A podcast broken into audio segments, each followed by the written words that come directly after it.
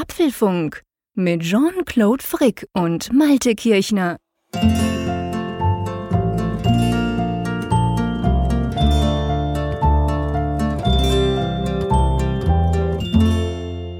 Folge 53 des Apfelfunks aufgenommen am Mittwoch, den 8. März 2017. Und lieber Jean-Claude, jetzt haben wir es amtlich. Wir haben nicht mehr alle Tassen im Schrank. Das wusste ich ja schon lange. Seit 53 Sendungen dachte ich, wann sagst du mir das mal? Die gute Nachricht ist, unsere Hörerinnen und Hörer, die haben alle Tassen jetzt im Schrank. Definitiv. ja, die kleine Anspielung, äh, die dient eigentlich unserem Apfelfunk-Shop, der ja vergangene Woche nach der Sendung an, an den Start gegangen ist. Und man muss sagen, wirklich ja, das ist eigentlich schon so ein Standard. Also wir sagen ja immer, das ist alles überwältigend, aber das ist wirklich so, dass ich auch da immer wieder überrascht war, welche Resonanz das Ganze gefunden hat. Und wir können heute vermelden, dass jetzt mehrere Dutzend Apfelfunkbecher den Weg in die europäischen Haushalte gefunden haben, was uns natürlich sehr ehrt, nicht wahr? Ja, das ist unglaublich, lieber Malte. Ähm, äh, das ist echt krass. Also der, der Shop, der, der, gut, das Schöne ist, man kann ihn nicht leer kaufen.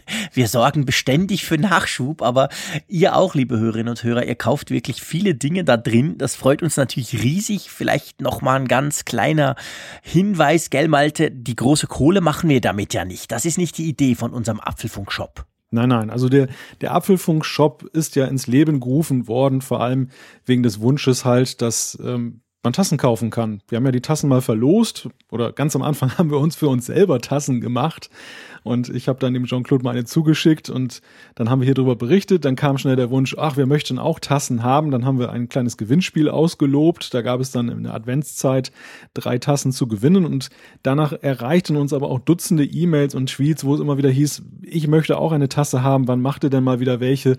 Und ähm, ja, wir haben lange gesucht nach einer Möglichkeit, diese Tassen herzustellen, ohne dass wir jetzt hier zu Hause äh, eine große Tassenfabrikation aufmachen müssen. Und da sind wir mit einem Partner fündig geworden, der das so on demand für uns umsetzt. Und in der Tat, wir verdienen da nicht das große Geld mit. Wir kriegen so eine ganz kleine Provision dafür, aber darum geht's eigentlich auch überhaupt nicht, sondern der, der Sinn und Zweck der ganzen Geschichte ist tatsächlich, dass ihr, wenn ihr das haben möchtet, eine Tasse oder ein T-Shirt oder eine, eine Handyhülle bekommt, wo das Apfelfunk-Logo drauf ist. Genau, weil wir ja auch gemerkt haben, dass wir ja unter unseren, unter, unter unseren vielen Hörerinnen und Hörern ja auch einige Fans haben und die haben sich, glaube ich, wirklich gefreut, dass man jetzt da so ein bisschen, bisschen Merchandising quasi kaufen kann. Äh, apfelfunk.com slash shop oder ihr geht auf apfelfunk.com und da gibt's eine Rubrik oben in der Menüleiste sozusagen und die ist Shop und da kommt ihr da drauf und seht, was, was es von uns gibt. Was es sicher gibt, sind spannende Themen. Ähm, ich fange gleich mal an, lieber Malte. Und zwar das erste Thema, das wir besprechen wollen, ist ja unsere neue Rubrik, die wir dieses Mal jetzt ganz offiziell einführen, nämlich die App der Woche. Ja, und das ist eine neue Rubrik, das werdet ihr dann gleich sehen bzw. hören. Ja, und dann, äh, wir haben unglaublich viel Feedback bekommen, Malte. ja, ich möchte sagen, du hast uns das so ein bisschen eingebrockt. Nein, Spaß beiseite. Der Wandkalender wird uns ein weiteres Mal beschäftigen, denn wir haben ganz viele Zuschriften zu dem Thema bekommen und Workflows dargelegt bekommen, wie man das Ganze digital machen kann mit der Kalenderplanung. Und das wollen wir heute mal besprechen. Genauso eben diese Frage, wo das Doc in macOS angesiedelt ist. Genau, wo das hingehört. Auch da gab es ganz viel Feedback. Ja, und dann natürlich Gerüchte, Gerüchte, Gerüchte. Es geht ums Frühlingsevent Anfang April.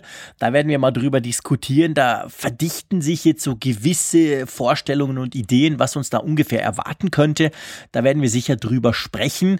Ja, und dann gibt's irgendwie eine iPhone-News, die so, ich sag jetzt mal, obwohl sie noch unglaublich früh ist, nicht so ganz passen will, oder?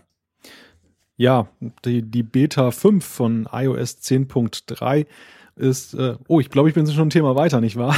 Ja, genau, genau. Ich, ich dachte eigentlich an diese Geschichte vom iPhone-Start. Ja, ja, der iPhone-Start, der droht möglicherweise später zu erfolgen, denn es gibt äh, Bauteile oder es gibt sie eben nicht, die, äh, ja, die fehlen einfach, die Bauteile und deshalb wird im September vielleicht ein iPhone präsentiert, das AirPods lassen grüßen, uns dann womöglich erst im Dezember oder später ereilt.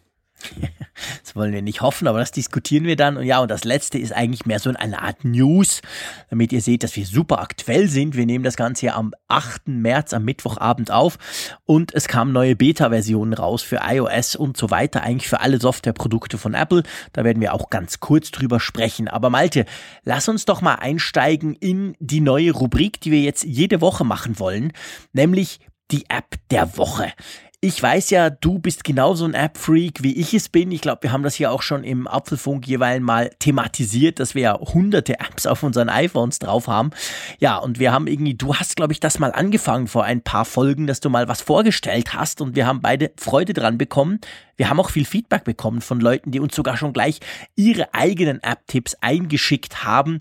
Und so werden wir jetzt eigentlich wöchentlich über unsere Lieblings-Apps sprechen. Ich denke, wir machen das so ein bisschen zweigeteilt. Auf der einen Seite dürfen das ruhig auch Apps sein, wo ihr wahrscheinlich denkt, ja, die kenne ich doch, ist doch klar, ist ein Klassiker.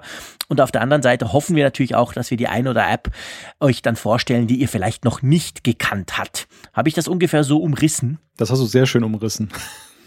Gut, dann ähm, ich lege gleich los mit in dem Fall jetzt einem Klassiker, wo wahrscheinlich der eine oder andere denkt, boah, alter Hut. Und zwar dem, ähm, der, App, der App Reda. Reader, das ist eine RSS Reader App, drum wahrscheinlich der Name, die notabene auch aus der Schweiz und aus Zürich kommt. Ich kenne auch den Entwickler. Ähm, aber das ist eine ziemlich bekannte App. Ich stelle immer wieder fest, dass sehr viele Leute die haben. Sie ist sehr minimalistisch aufgebaut. Sie kann mit Feedly zusammenarbeiten. Feedly ja sozusagen der offizielle, inoffizielle Nachfolger vom, äh, vom Google Reader damals, als der dann zuging für alle Arten von RSS-Feeds. Ja, was soll man darüber sagen? Ich bin super zufrieden. Das ist eine der Apps, die ich wahrscheinlich am meisten öffne auf meinem iPhone. Die ist immer wieder offen. Sie ist sehr einfach gehalten, sehr, sehr, sehr slim, finde ich. Aber hat alles, was es braucht, funktioniert ganz hervorragend und ist drum bei mir zuvorderst auf dem Homescreen. Bei mir auch. ja, nein, also das ist wirklich eine sehr schöne App, die ja auch schon zu Zeiten von Google Reader damals äh, sehr populär war. Dann glaube ich, eine Zeit lang gab es sie ja gar nicht oder war sie zumindest nicht aktualisiert worden, als Google Reader zugemacht wurde. Mhm. Und dann wurde sie, glaube ich, in der Version 3, die bis heute aktuell ist, dann eben mit dieser Feedly-Unterstützung rausgebracht. Und man kann, wenn man möchte, sie auch lokal betreiben. Das heißt also ohne Synchronisierung. Dann hat man sie aber nur auf dem einen Gerät. Und der Reiz besteht ja gerade daraus, dass man eben, wenn man ein iPad besitzt und ein iPhone und womöglich dann auch noch die Mac-Version, dass man eben seine Feeds synchronisieren kann überall. Das heißt, wenn was man gelesen hat, das hat ist dann auch auf dem Mac oder auf dem iPad dann gelesen und umgekehrt. Und das ist halt sehr nützlich, wenn man jetzt so ein News-Junkie ist und dann ähm, häufig mal die Geräte wechselt, so im Laufe des Tages. Genauso die Geschichte, dass man da auch, äh, ich glaube, Mobility heißt der Dienst, dass ähm, bei Feeds, die jetzt nicht vollständig sind oder wo dann Sachen fehlen, drückst du einen Knopf und dann kriegst du dann eben die, die ganze News angezeigt, dann wird das sozusagen im Hintergrund aus von der Website runtergeholt, aber aufbereitet in diesem schönen, schlichten, lesefreundlichen Design vor allem. Das ist ja auch so ein Vorzug von Reader, dass du eben die Möglichkeit hast, das in schöner Schrift zu lesen und nicht äh, in der Schrift, die mancher Website-Betreiber für die richtige erachtet. Sehr schön gesagt. Ganz genau. Also das ist, es ist mit ein Grund, warum ich diese App so liebe, weil sie das eben so schön aufbereitet. Ich habe sie auch auf dem Mac, ich habe sie auch auf dem iPad iPad. Ich nutze sie auf all diesen Plattformen und, und mag sie eben wirklich sehr. Ja, du hast ja vorhin noch das Update besprochen oder du hast gesagt, es sei damals recht lange gegangen, bis eine neue, neue Version kam von Reda.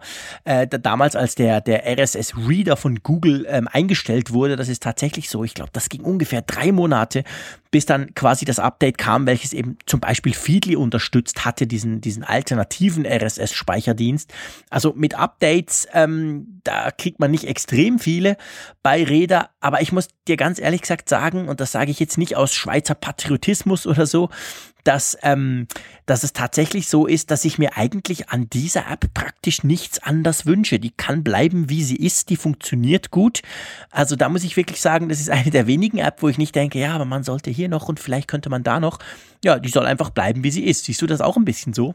Ja, sehe ich absolut genauso. Also ich würde auch Veränderungen skeptisch sehen, wenn da jetzt welche vorgenommen werden. Es ist ja selten, dass du das Gefühl hast, dass eine ja. App wirklich rund ist, sowohl Definitiv. was das Design angeht, als eben auch jetzt, was die, die Funktionen angeht. Aber bei Reader ist das wirklich so, dass ich den äh, Form vollendet finde. Das Einzige, was ich mich immer wieder frage, wir haben ja schon ein paar Mal über diese App hier mal gelegentlich gesprochen, Spricht man jetzt eigentlich Räder, so wie du das sagst, was ja eigentlich eher so die maritime Aussprache äh, ist, denn der Räder, der ja das Containerschiff auf die Weltmeere schickt, der schreibt sich auch mit zwei E oder ist es eher so ein englisch überspitztes ähm, Reader, so sozusagen? Ich weiß es nicht. Ich habe das den Entwickler, den Silvio, noch gar nie gefragt. Äh, ich, ihr wisst ja, ich bin ein Meerfan. Darum bin ich ja auch immer, finde ich es so cool, dass du am Meer sitzt, während wir hier diesen Podcast aufnehmen. Äh, darum sage ich ganz automatisch Räder und denke dann immer so an Schiffe. Hat natürlich überhaupt nichts mit der App zu tun. Gut möglich, dass ich völlig falsch liege, dass man wirklich Reader sagt, also mit, mit, mit zweimal E gleich I im Englischen. Ja, ich weiß es schlicht und ergreifend nicht. Also sachdienliche Hinweise werden noch gerne entgegengenommen oder wir laden uns einfach mal den Entwickler in die Sendung rein. Ganz genau, ich werde ihn mal anschreiben, vielleicht können wir uns mal reinholen. Aber du hast recht, also ihr dürft uns auch, liebe Hörerinnen und Hörer, gern Feedback geben dazu und sagen, hey, der Frick, was erzählt denn der für einen Mist? Das heißt ja ganz anders. Lasst uns das wissen. Ich glaube, beim Namen von deiner App gibt es nicht viel Interpretationsspielraum. ja, höchstens, wenn man sich ein bisschen dumm anstellt, kann man es falsch aussprechen, aber äh, allgemein äh, ist, glaube ich, üblich die Aussprache Gboard und ähm, ja, Asche auf mein Haupt. Ich muss, muss gestehen, ich habe diese App irgendwie lange übersehen und habe sie jetzt erst vor ein paar Tagen entdeckt. Gboard kommt von Google und ist eine Tastaturerweiterung.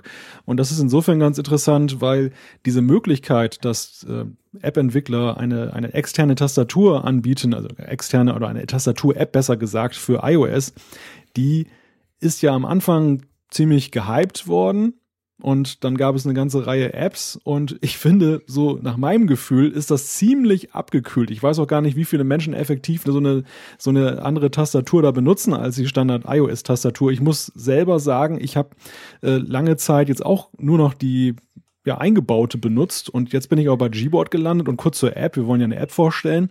Gboard ist halt äh, mit der Möglichkeit verknüpft, dass man direkt aus der Tastatur heraus eine Google-Suche starten kann. Und man kann dann zum Beispiel Bilder, animierte GIFs und Standorte, Informationen zu Restaurants, die man da findet, kann man da mit einem Klick dann zum Beispiel in Nachrichten einbauen, das, was natürlich ganz praktisch ist. Was mich aber viel mehr fasziniert ist, diese Gleit-Tastatur dass du eben hm. nicht dann einzeln eintippen musst, sondern kannst mit dem Finger so lang ziehen und dann entstehen da die Wörter. Und ich habe sowas, das, das Prinzip ist nicht neu.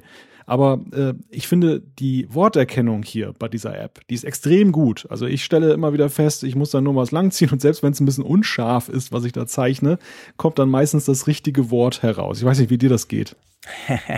Das ist super spannend, dass du Gboard heute hier bringst. Äh, ich muss sagen, vielleicht, ich muss das kurz erwähnen, einfach geschichtlich zur Einordnung sozusagen. Ich habe mich damals, das war glaube ich mit iOS 8, als diese externen Tastaturen kamen, oder? Ähm, habe ich so die ein oder andere ausprobiert. Swift Key zum Beispiel war ja ein sehr, sehr bekannter Vertreter. Gerade unter Android gab es die. Und ich war immer total unzufrieden, hat überhaupt nicht funktioniert, war alles irgendwie total laggy und es gab eine Verzögerung und ja, das war alles Mist. Bin dann immer bei der iOS-Tastatur geblieben, die ich eigentlich bis vor zehn Tagen als die beste Tastatur überhaupt auf irgendeinem Smartphone bezeichnet hätte. Unter Android nutze ich schon länger die Google-Tastatur. Die wurde dann auch vor ein paar Monaten in Gboard umbenannt. Also das gibt jetzt nur noch das Gboard auch bei der bei Android. Wenn man die Google-Tastatur brauchen will, war dort damit eigentlich leidlich zufrieden. Ja, und jetzt habe ich vor dem Mobile World Kongress, also ungefähr vor zwei Wochen, und frag mich nicht warum, habe ich mir dieses Gboard installiert und dachte, ja, kannst ja mal probieren, wäre ja noch cool. Ich brauche sowieso immer bei Android und Google kennt schon so viel von mir, warum nicht mal probieren? Und ich bin extrem beeindruckt. Ich habe die jetzt auf meinem iPhone als Standardtastatur überall im Einsatz. Und ich bin wirklich sehr beeindruckt, obwohl ich noch gleich schreibe wie beim, bei iOS, also noch, noch nicht hin und her swipe, wie du das beschrieben hast, äh, finde ich, ist sie extrem akkurat, funktioniert super gut. Es gibt einen kleinen Punkt, ich würde mir wünschen, dass sie ein bisschen größer wäre. Ich kämpfe gerade momentan ein bisschen damit, dass ich das Gefühl habe, ich sehe nicht mehr so gut wie früher. Ähm, äh, von dem her, ich habe zwar eine Brille mir mal letztes Jahr machen lassen, aber die habe ich nie an, Klammer zu. Äh, die Tasten dürften etwas größer sein, aber sonst, ich bin super zufrieden und sehr, sehr erstaunt, dass sie, finde ich jetzt, von diesen zwei Wochen, wo ich es getestet habe, mindestens genauso gut funktioniert wie die eingebaute iOS, also die, die, die Apple-Tastatur. Ja, im Moment ist es mein Standard. Total lustiger Zufall, dass du jetzt auch da drauf gekommen bist. Ja, ich weiß auch gar nicht, wie ich da drauf gekommen bin. Ich habe irgendwo ich Den, den Link gelesen. Wahrscheinlich gab es ein Update für die, für die App und dann mhm. äh, bin ich da wahrscheinlich so drauf gestoßen beim, beim Suchen im App Store und habe das mal so probeweise installiert. Wie gesagt, das Tastaturthema an sich ist ja ziemlich abgekühlt und das lag eigentlich auch daran, finde ich, dass man oftmals gar nicht so den riesigen Zusatznutzen empfunden hat oder dass einige Tastaturen einfach auch grausig waren und man ist dann irgendwie dann wieder zurückgekehrt, dann eben zum Standard. Bei Gboard finde ich auch ganz angenehm, dass das vom Aussehen her so ja sehr angelehnt ist an diese Standard-iOS-Tastatur. Ja. Ich, ich brauche da gar nicht so ein krasses Design. Also ich will eigentlich die Tastatur jetzt vom Aussehen her behalten, aber mehr Funktionen oder so ein Mehrwert, den finde ich dann doch ziemlich klasse. Ja. Aber äh, wo wir das Thema haben, eben diese Erweiterung, das ist ja ziemlich diskutiert worden seinerzeit und das war ja für Apple auch ziemlich revolutionär, dass sie den App Store dahingehend geöffnet haben. Es gibt ja auch diese Browser-Erweiterungen, wo es dann zum Beispiel eben diese Adblocker gibt und so. Insgesamt muss man sagen, ziemlich ruhig geworden auf diesem Markt, oder? Ja, extrem. Also es ist extrem ruhig geworden. Äh, ich glaube, das liegt auch ein bisschen daran, dass sie, ich sage es jetzt mal ganz salopp, eigentlich den Einstieg ziemlich verpatzt haben. Und zwar alle Tastaturen. Ob das jetzt an den Tastaturen oder am iOS damals lag, das sei jetzt mal dahingestellt. Aber ich weiß noch, ich kam, wenn ich verglichen habe, natürlich bei Android, da konnte man schon immer die Tastaturen wählen. Da gab es ganz eine große Auswahl auch. Man konnte sich eigentlich immer, wenn einem die Samsung-Tastatur nicht zugesagt hat, hat man sich halt die Google-Tastatur geholt oder Swift oder irgendeine andere. Und da waren eigentlich viele dann ganz begeistert, hey, jetzt geht das auch beim iPhone. Und man hat dann festgestellt, es ist langsam, es funktioniert irgendwie nicht so richtig. Es hat, es hat wirklich, fand ich, sehr schlecht funktioniert am Anfang. Und ich könnte mir schon vorstellen, dass da dann ganz viele wieder abgesprungen sind, weil man ja auch sagen muss, dass die eingebaute iOS-Tastatur ja klasse ist. Ich finde die nach wie vor super gut. Und ich glaube aber inzwischen, und das mag wirklich auch am iOS liegen, an iOS 10 oder an was auch immer, an diesen neuen Versionen, dass das ganze Thema jetzt auf Seite Apple viel besser gehandhabt wird. Das Ding ist viel schneller. Wahrscheinlich sind auch inzwischen die anderen Tastaturen, ich nenne jetzt nochmal SwiftKey, weil ich die auch gebraucht habe früher, aber es gibt ja noch viele andere, sind wahrscheinlich auch viel besser geworden aber es ist irgendwie nicht mehr so auf dem Schirm. Es ist nicht, es ist kein Thema mehr. Es ist, es kommt mir so ein bisschen vor, man hat es mal probiert, hat nicht sauber funktioniert, man macht einen Haken dran und probiert es nie wieder. Und wir zwei offensichtlich sind jetzt mehr oder weniger zufällig nochmal drauf gestoßen. Aber man muss auch sagen, ich glaube, Google hat das halt eben schon im Griff, weil unter uns gesagt, da gehen ja wahrscheinlich schon ein paar Daten in die Google Cloud. Und das Ding kam mir vor, hat auch extrem schnell gelernt, wie ich schreibe und was ich so für Worte und was ich so für Fehler mache und korrigiert die jetzt ganz, ganz toll. Also ich bin auch sehr, sehr zufrieden mit Gboard. Darum möchte ich jetzt nicht gleich sagen, wahrscheinlich sind alle gut. Wir können es im Moment ja nur von Gboard sagen, oder? Das ist genau der Punkt. Also, wie du sagst, hat Apple ja selber ein, in dem System ja auch eine sehr gut oder sehr gut weiterentwickelte Tastatur integriert. Das ist jetzt ja nicht so, dass die iOS-Tastatur Schrott ist und der, der Witz, sage ich mal, einer externen Lösung kann ja eigentlich nur sein, dass sie zum Beispiel besser lernt, dass sie individualisieren kann. Und da hat Google natürlich eben einen unbestreitbaren Vorteil die Angst, die natürlich so ein bisschen mitschwebt und Google geht das offensiv an, die sagen ganz klar, nein, wir machen das nicht, ist natürlich, dass alles in die Cloud geht, was du da eintippst, dass dann eben Google ein wunderbares Profil eben hat, was ja. du den lieben langen Tag da machst mit deiner Tastatur, aber ja, da haben sie einen Ruf zu verlieren und das, da sagen sie ganz deutlich, was sie rüberschicken und was nicht. Zum Beispiel die Google-Anfragen natürlich. Wenn du jetzt in der Suchmaschine was suchst, die gehen rüber. Wenn du was diktierst, das wird mit den Servern abgeglichen und um da die bestmögliche Erkennung hinzukriegen. Aber ansonsten äh, bürgen sie dafür, dass sie das eben nicht tun. Ich muss einmal ganz ketzerisch sagen, bei der Gelegenheit, ähm, wir haben auch lange nichts mehr von dem iMessage App Store gehört, oder? Gibt's den noch? Stimmt. Ja, du hast recht. Der wurde eingeführt, großes Trala mit iOS 10 und dann irgendwie, pff, ja, jetzt ist er halt da.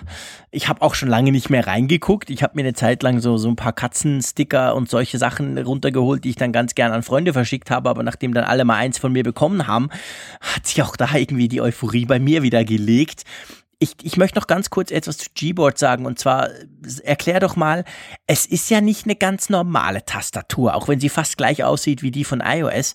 Sie hat ja noch so ein Special Feature. So, Suche. Du kannst ja aus der Tastatur raus direkt eine, eine Google-Suche starten. Ja. Ja, ja, richtig, genau. Das ist halt die Spezialität. Natürlich äh, ist da das Hauptinteresse von Google, dass ähm, ihre Dienste natürlich perfekt integriert sind in die, in die ganze Geschichte. Wie vorhin schon gesagt, dass du eben dann auch die Ergebnisse relativ rein einfach rüber machen kannst. Sinnvoll ist auch aus meiner Sicht, wenn man jetzt zum Beispiel viel mit Emojis arbeitet, dass du eben nach Emojis über Wörter suchen kannst. Mhm, also bei stimmt. iOS ist das auch so, wenn du zum Beispiel Lachen eingibst, dann bietet er dir mittlerweile in der Autovervollständigung, in, diesen, in dieser Vorschlagsliste eben auch so ein Lachsmiley an. Aber Google, finde ich, hat das jetzt noch ein bisschen besser geregelt, gerade wenn man so Kuriositäten sucht. Und dann kann man eben in diesem großen Fundus dann da eben suchen direkt. Ja, genau. Also die Suche ist super gut integriert. Und weißt du, was ich auch finde? Und das sind ja, ich finde es ein spannendes Thema, darum verweilen wir da noch ein bisschen bei den Tastaturen, liebe Hörerinnen und Hörer. Ähm, ich finde es spannend, ich habe den Eindruck, also bei mir ist es so auf meinem iPhone, ich habe immer drei Sprachen installiert. Deutsch, Englisch und Französisch. Weil das sind die drei Sprachen, in denen ich ab und zu mal schreibe. Und wenn ich mich nicht täusche, du wirst mich gleich korrigieren, lieber Malte, dann war es doch so, dass iOS 10 das jetzt irgendwie kann, die so quasi gleichzeitig. Also sprich, wenn ich mal was Deutsches schreibe und dann, äh, dann äh, irgendein Wort Französisch, müsste der das doch irgendwie merken. Also ich habe den Eindruck, unter iOS 10 mit der normalen Apple-Tastatur funktioniert das bei mir überhaupt nicht. Mit dem Gboard, wo ich genau die gleichen drei Sprachen aktiviert habe, funktioniert das ganz hervorragend. Der merkt sofort, hey, das ist Französisch, da mache ich noch ein E-Egü dran oder so, was es halt halt braucht zum Korrigieren, ohne dass ich da groß die, Stra die Sprache wechseln muss. Kommt ja, dir das richtig. auch so vor? Ja, da kann ich dir nur zustimmen. Es ist ja so, bei Gboard kannst du in den Einstellungen sagen, welche Sprachen du gerne unterstützt haben möchtest, aber du wechselst in der Tastatur selber nicht die Sprache. Mhm. Während das bei iOS ja nach wie vor so ist, dass du auf diesen Globus da klicken musst, wenn du dann zum Beispiel ähm, von Deutsch jetzt mal auf Englisch rübergehen willst. Denn ansonsten, das zeigt eigentlich so meine Erfahrung, kriegt man eine ganz absonderliche Vorschläge, wenn man jetzt in der deutschen Tastatur irgendwelche englischen Suchwörter zum Beispiel gebraucht. Ja, genau, das ist eben irgendwie, aber ich hatte irgendwie im Kopf, vielleicht habe ich das geträumt, vielleicht habe ich mir das gewünscht, dass das jetzt eben besser gehen soll, dass genau das quasi, du schreibst Deutsch und dann brauchst du ein, zwei englische Ausdrücke oder so, dass das auch jetzt mit iOS 10 funktionieren sollte, ohne dass man die Tastatur wechselt. Naja, Siri kriegt das aber bis heute ja auch nicht hin, wenn du einen, einen Songtitel erkennen lässt oder äh, da aus iTunes was vorgelesen wird, dass das eine englische äh, Aussprache dann ist und nicht, nicht die deutsche. Das ist, ist ja manchmal auch ziemlich hanebüchen. Ich weiß nicht, ob du das kennst. Wenn du zum Beispiel jetzt Siri, naja gut, du bist ja jetzt nicht so ein Siri-Freund. Soll ich was sagen dazu? Äh, wenn man Siri auffordert, ein bestimmtes Lied zu spielen, das hat ein, ist ein englischer Songtitel, dann habe mhm. ich das immer wieder, dass erstmal die Erkennung, das ist mittlerweile besser geworden, aber das war lange ein Riesenproblem, dass er die gar nicht erkannt hat, wenn man das jetzt nicht irgendwie radebrechend auf Deutsch äh, ausgesprochen so. hat. Und umgekehrt sagt er dann auch den Songtitel okay. selber nochmal und dann äh, auch allerdings äh, in der deutschen Aussprache, wo ich echt so denke, das müsste doch irgendwie ja schlau zu lösen sein, dass die Sprache erkannt wird. Ja, da hast du völlig recht. Also das stimmt. Das, das kann Siri nicht. Das habe ich auch schon gelesen. Ehrlich gesagt, selber habe ich es wirklich noch nie ausprobiert. Ähm, fällt mir aber umgekehrt zum Beispiel bei Amazon ähm, Alexa auf, also bei, beim Echo Dot, den ich ja bei mir in der Küche stehen habe und mit dem ich viel mehr spreche als mit Siri, Klammer zu, der kann das zum Beispiel recht gut. Mit dem kann ich locker auf Deutsch sprechen und mir dann irgendeinen englischen Titel auf Spotify wünschen und das hat bis jetzt hervorragend funktioniert. Ich bin sicher, dass Google das mit, mit, mit, mit der Google-Spracherkennung ähm, auch wahrscheinlich hinkriegt. Ja, aber Siri ist halt eben Siri. Anyway, ähm, Klammer drum, ich finde das Gboard wirklich spannend und äh, hab's immer noch. Also wirklich, ich musste mich ein bisschen umgewöhnen am Anfang, einfach weil man sich so wahnsinnig, oder ich vielleicht, ich habe mich so gewöhnt gehabt an diese Standard-Tastatur. Da ist man genau beim Layout, man weiß genau, wie es aussieht. Und selbst wenn es nur ein bisschen anders ist, schon nur die Farben, war ich ein bisschen irritiert am Anfang. Aber ja, ich bin inzwischen total Fan und ich glaube, ich bleibe dabei. Wie sieht es bei dir aus? Ja, die Chancen stehen gut, denn normalerweise bin ich zu dem Zeitpunkt jetzt schon längst wieder zur Standardtastatur zurückgekehrt und ich bin noch beim Gboard. Mhm. Also ich könnte mir vorstellen, das bleibt auch erstmal eine Weile meine Standardtastatur. Sehr cool. So, spannend, spannend. Also, ihr seht, App der Woche, das kann durchaus auch mal eine längere Diskussion werden, wenn wir da quasi dann vom einen ins andere kommen. Aber ich glaube, das ist genau die Idee. Apps sollen uns ja helfen, Apps sollen uns begeistern, Apps sollen uns, dürfen uns auch mal ähm, ähm, erstaunen zum Beispiel. Und wir werden das jetzt jede Woche machen. Und ihr dürft natürlich, wenn ihr das wollt, ihr müsst natürlich nichts, ihr müsst ja überhaupt nichts, liebe Hörerinnen und Hörer, aber ihr dürft uns auch ähm, Tipps schicken. Also da bin ich überzeugt, auch wenn wir beide 200 Apps auf unserem iPhone haben, es gibt sicher noch jede Menge coole Apps, die wir überhaupt nicht kennen. Also dürft ihr das natürlich gerne tun. Wollen wir mal ins nächste Thema einsteigen? Ja, das nächste Thema wird, glaube glaub ich, auch groß werden, denn wir haben eine riesige Resonanz erfahren. Ich muss ja sagen, das gehört ja so zu diesen Dingen am Apfelfunk, die ich ja immer wieder faszinierend finde, dass äh, ein Thema aufkommt, von dem man im ersten Moment denkt, mh, hm, naja, das ist jetzt eher so ein Randaspekt, das interessiert ja vielleicht die Leute gar nicht so sehr. Das Thema Kinderradios war zum Beispiel auch so eine Sache, hielt ich ziemlich für Special Interest am Anfang. Gewaltige Resonanz und ein riesiges Interesse und auch für mich gewaltige Erkenntnisse und das gleiche gilt für den Wandkalender. die Frage, wie sind unsere digitalen Kalender organisiert und wir haben ein, ja, ein gewaltiges Feedback bekommen, oder? Ja, wir haben, wir haben unglaublich äh, viel Feedback bekommen. Das ist tatsächlich so. Ich überlege gerade, ob wir unser Skript quasi live hier im Apfelfunk umstellen wollen. Ob wir nicht zuerst die beiden anderen Themen kurz anschneiden, nämlich diese Gerüchte und danach dann quasi, weil, weil das ist, das, das, der Wandkalender und das Doc sind ja dann unsere Feedback-Sektion sozusagen. Wollen wir das so machen? Gerne. Okay, das heißt, wir switchen mal ganz kurz. Sorry, dass äh, ich hätte das da anders äh, darstellen sollen bei unserem kleinen Skript, das wir hier haben. Ähm, Gerüchte gibt's ja ganz viele schon länger, dass man sagt, ja, Apple Frühlingsevent, klar, das machen sie jedes Jahr, das kommt auch dieses Jahr wieder. Und jetzt sieht's ja so ein bisschen aus, als ob irgendwie Anfang April wahrscheinlich vielleicht das ein oder andere gezeigt werden könnte. Ja, vor allem schießt jetzt schon ins Kraut das Gerücht, dass der Ort ein besonderer sein kann. das Steve Jobs Theater soll nämlich möglicherweise da schon eine Rolle spielen. Ja, kann man das glauben? Was denkst du? Also man weiß ja, dass Apple ähm, im April anfängt äh, rüberzuziehen in den, in den äh, Apple Park, wie er jetzt heißt. Da drin gibt es ja dieses 1000 Plätze umfassende, jetzt eben neu benannte Steve Jobs Theater. Äh, ich glaube eigentlich nicht, weil die fangen dann an zu zügeln und die haben ja in der Pressemitteilung vor ein paar Wochen gesagt, das dauert ungefähr ein halbes Jahr, bis sie dann alle dort sind. Ich glaube nicht, dass sie quasi in den ersten vier, fünf Tagen, wo sie, wo sie anfangen, da einzuziehen, gleich so, so ein Event dort machen. Kann mich natürlich täuschen. Ich habe eigentlich nicht das Gefühl. Ich habe da eher das Gefühl, da werden wieder Gerüchte zusammen verlinkt. Ich könnte mir gut vorstellen, dass es nach wie vor einfach irgendwie Ende März Anfang, also so in der ersten Aprilwoche vielleicht, so Kalenderwoche 14, 3., 4. April irgendwas geben wird. Aber das muss nicht zwingend im Apple Park sein. Oder wie siehst du das? Denkst du, das ist quasi für Apple wichtig, dass sie das wie so ein bisschen als Launch-Event machen? Ja, aber ich glaube, der Zeitpunkt ist der falsche. Ja. Ich habe mir mal so ein Drohnenvideo angesehen. Es gibt ja ganz faszinierende 4K-Drohnenvideos von diesem Apple Park, mhm. die ja schon seit Monaten die Baufortschritte dokumentieren. Und ähm, interessanterweise ist ja diese, diese Theater im Außen, also, oder außerhalb des Rings dieses eigentlichen. Ich dachte früher mal, das wäre ah, mittendrin. Echt? Das wusste ich nicht. Und das ist so vorgelagert. Also vom Standort her könnte man es durchaus machen, weil das dann halt davor ist. Ich glaube, was dagegen spricht, ist zweierlei. Einerseits, glaube ich, baulich haben die ein bisschen später erst damit angefangen, dieses Ding jetzt zu vollenden. Deshalb ist die Frage, ob die Fertigstellung des Apple Parks, also dieses eigentlichen Rings, ähm, jetzt denn deckungsgleich sein wird mit diesem, mit diesem Theater. Und das zweite ist, Apple ist ja sehr perfektionistisch veranlagt und die, die Parkanlage, die das Ganze umgibt, die ist ja momentan noch im Bau und angewachsen wird da sein, wird da wahrscheinlich gar nichts bis Anfang April. Dafür ist es ja jetzt ziemlich kurzfristig. Und ich kann mir nicht vorstellen, dass sie da Leute auf so eine halbe Baustelle einladen, wenn das alles noch so unfertig ist. Ich glaube, die möchten das lieber so im Herbst präsentieren, wenn das alles schon so grün ist und schon so ein bisschen aussieht, als wenn es eingewachsen ist. Ja, ich sehe das ganz genau gleich wie du. Es passt irgendwie nicht zu Apple in einer Baustelle sowas zu machen und das sieht im Moment schon noch ziemlich nach Baustelle aus, außenrum jedenfalls. Drum glaube ich nicht, dass sie das tun werden. Du hast völlig recht. Wenn, dann, dann ist das super schön, dann ist das schon grün, dann ist das irgendwas. Und wenn sie die Bäume bepinseln müssen, aber das würden sie dann tun, damit es gut aussieht. Und da, so weit ist das Ding einfach dort noch gar nicht. Aber lass uns jetzt mal weggehen. Ist ja eigentlich wurscht, wo das stattfindet für uns. Wir sind ja wahrscheinlich nicht eingeladen, also bleiben wir hier, gucken das Ganze im Livestream.